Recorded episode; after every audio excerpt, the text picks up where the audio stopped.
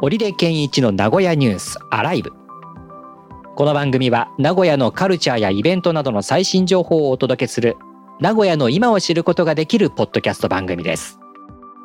名古屋でサッカー J リーグやバスケットボール B リーグなどのスポーツ実況やニュースのナレーションなどをしている織出健一です。番組へのご感想お便りは番組ホームページのメールフォームまたはツイッターへハッシュタグカタカナでニュースアライブとつけて投稿してください。お待ちしております。今日の話題はこちら。熱田神宮の名前が入る駅がぶつかり合い。穏やかじゃない話題なんですけどね。名古屋市営地下鉄は今年1月4日、2023年1月4日に4つの駅が名称変更、名前が変わりました。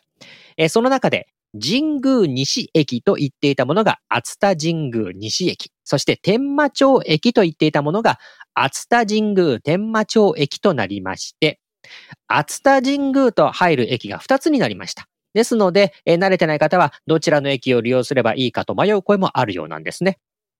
まあ確かに、アスタ神宮2つあって、どっちっていうふうに遠くから来た方はなりそうですよね。はい。で、これ、熱田神宮の本宮まで距離が近いのは熱田神宮西駅なんですね。ただ、うん、あのーはい、正門というか、正面から行くのが近いのは熱田神宮天満町駅なんですよ。うんうんうんうん。うん。だから距離で取るのか、ちゃんとまっすぐこう、正門から入っていくかっていうと、を取るかっていうところもあって、で、しかも運賃が違うんですよね。これね。あ、はいはい。あ、名古屋駅からですよね。そう、名古屋、距離、名古屋から距離でこうやりますんで、熱田神宮西駅の方が近いから運賃がちょっと安いというところもあります。一駅なんですけどね。そうですね。一駅たった一駅なんですけど、この一駅がね、えー、大きなちょっと運賃の壁という感じになっちゃってるんだけど、ただ、熱田神宮天満町駅っていうのは、あの、ひつまぶしで有名な熱田蓬莱軒などね、この飲食店が多くあるんですよね。えー、で、こっちの方が、あの、東海道53次の宮宿ということで栄えた地域なんですよ。だから飲食店が多いんですね。だからどちらかというとそういった熱田神宮の名物的なものを味わってるとやっぱり天満町の方なんです。まあ天満町ってやっぱり言っちゃいますな。うん、そうですね。やっぱり言っちゃうんですね。で、この熱田神宮が、熱田神宮天満町っていうこう名前にしようって言ったのも、なんかいきさつがあるっていうのをテレビでこの間見ましてね。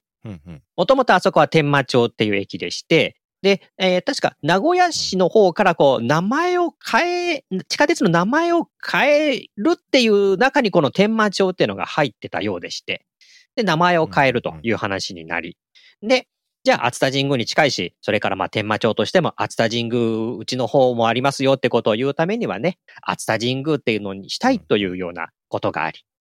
一方では、いや、天満町っていうのは昔から馴染みのある名前だから変えたくないっていうね、人がいて、このあたりの調整っていうのもかなり大変だようでして、はい、ザ・折衷、両方取りって感じでね、熱田神宮、天満町ってこうなったわけですよね。両方残す形。両方入ったって残す形になって。そしたら今度は神宮西駅の方がね、もともとこの神宮西駅っていうのは、その名古屋市の方から名称の変更っていうところの、なん答申というか、その、そのテーブルの上には載ってなかったそうなんですね。神宮西は。ああ、そうなんですか。うん、だけど、え、天満町が熱田神宮天満町になるって？そしたらみんな向こうに行くじゃないか、これはいかんみたいな感じで、じゃあうちも神宮西じゃなくて熱田神宮西に、みたいな感じになってこの二つ。もともと神宮西はそのままっていう感じだったんだけども、熱田神宮西になったといういきさつもあるようでして。なるほど。ええー、まあ、この辺りはやっぱり熱田神宮って名前がポンってついたらやっぱそっちでおりますもんね、知らない人はね。まあ確かにそうですね。えー、うん。で僕らだって東京行って、そのね、施設の名前が書いてたらそこ降りますもんね。地元の人はもうそこじゃない方が近いっていうのも知ってるかもしれないけど。うんうんうんうん。なるほど。そういうことがあったんですね。そういういきさつがあってっていうことでね。うん。まあ他のあの地下鉄の名称っていうのは、まあ例えば区役所がもうそこになくなっちゃったからみたいな感じで名前が変わったりとかね。うん、で、あのー、名古屋城ってどこっていうね、海外とかそういった方が駅に名古屋城っていう名称がないからっていうような理由で市役所が名古屋城っていう駅に変わりましたもんね。けど、あそこ間違えましたけどね、私。おうあ、本当です？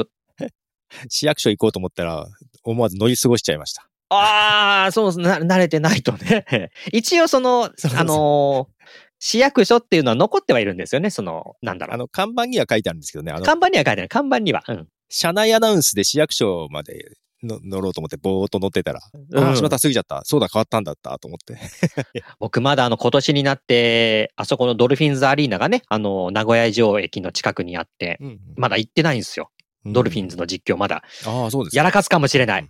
ぼやーんとしてて、それこそ音楽聴きながらぼーっと乗ってて、なんかそっちに集中してたら、僕らポッドキャストなんかも聞くでしょ？そっちにこう、集中すると、ついってこともね、あるから気をつけないとなと思って。いやいや、まさにそうなんです。本当に。はい。ねえ、まあ一つこの名称変更っていうだけでもかなり影響があるから、それはまあ結構名前が変わるっていうことって大きなことなんですよね。こうやって見てみるとね。